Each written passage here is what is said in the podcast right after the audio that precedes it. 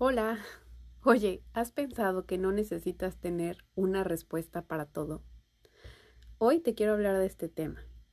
Creo que el deseo de tener una respuesta para todo, el querer saber qué va a pasar en nuestras vidas todo el tiempo, o el querer anticiparnos siempre a lo que viene o pueda pasar, es algo común en muchísimas personas y que quizá se ha acentuado en estos tiempos al ver que pareciera que todo el mundo sabe dónde pisa y siempre tiene una respuesta para todo, haciéndonos sentir que nos estamos quedando, que estamos atrasados, que no vamos a tiempo, no estamos creciendo o no estamos tan preparados para lo que venga.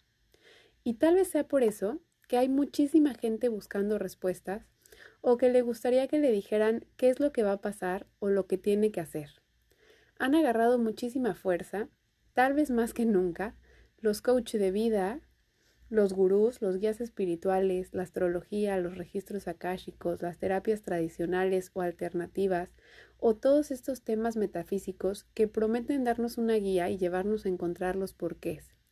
O metiéndonos y leyendo todos los libros y todos los cursos de todo, tratando de entenderlo todo.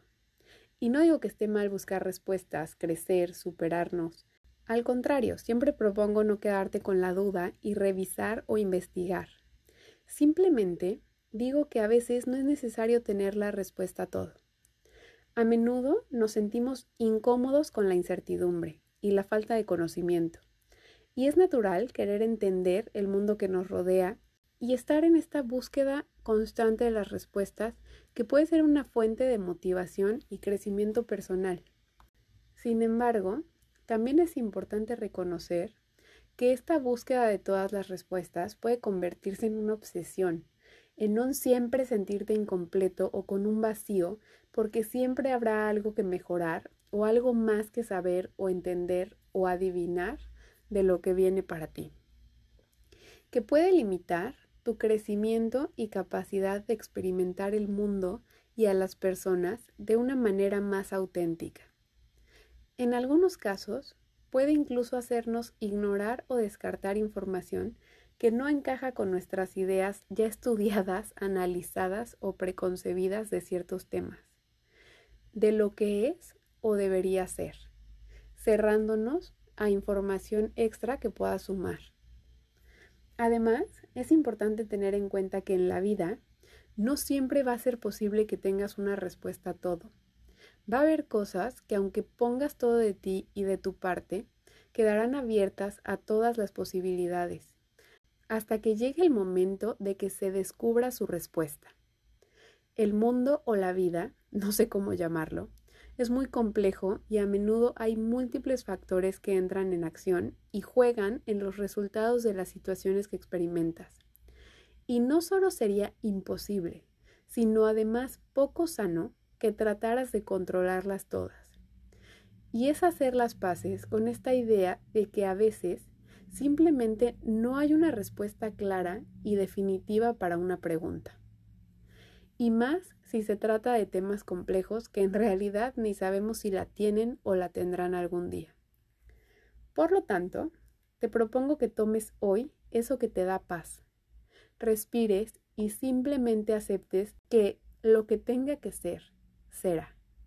Y más si ya hiciste lo que estaba en tus manos para que lo fuera.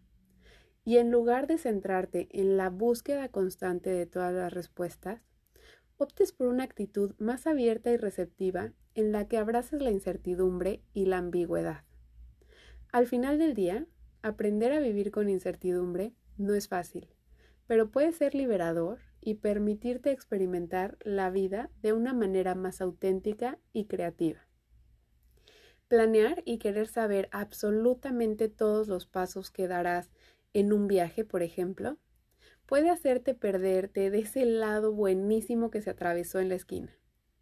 O creer que ya lo sabes absolutamente todo de un tema puede hacer que te cierres ante la duda de que puede haber algo más o diferente que no estás viendo.